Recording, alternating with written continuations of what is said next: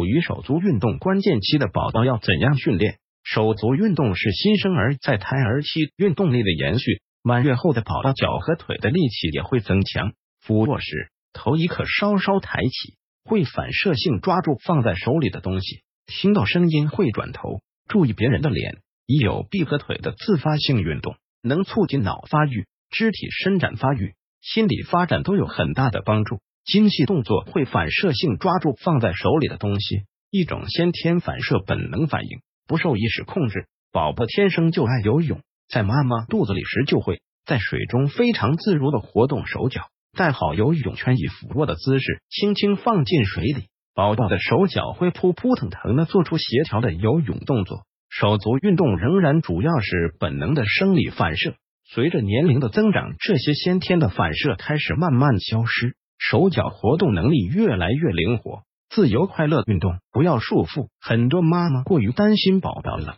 穿又多又厚的衣服是有保暖的好处，但会束缚四肢活动，会明显减慢肌肉动作的发育。只要不加以束缚，婴儿都会自发的活动。在宝宝不受凉的情况下，衣着适量即可，让小身体得到舒展，伸伸懒腰。心情愉快时，小手小腿还会有节奏的蹬踢。活动是身体内部需要和外界刺激，手脚乱动也是肢体活动的一种体操运动。触觉训练，触觉训练也是运动，通过皮肤的触觉充分感知外面的世界，让宝宝四肢在水中自由伸展，促进宝宝身体感受能力的发育。洗完澡时抚摸由上到下，由内到外顺时针抚摸，帮助曲肘伸肘运动，使身体得到全身按摩，能促进肢体伸展发育。这种全身性的活动，四肢关节肌肉，促进新陈代谢的运动，不仅发展身体的运动能力，还能强壮身体和增进父母和宝宝之间的交流和感情。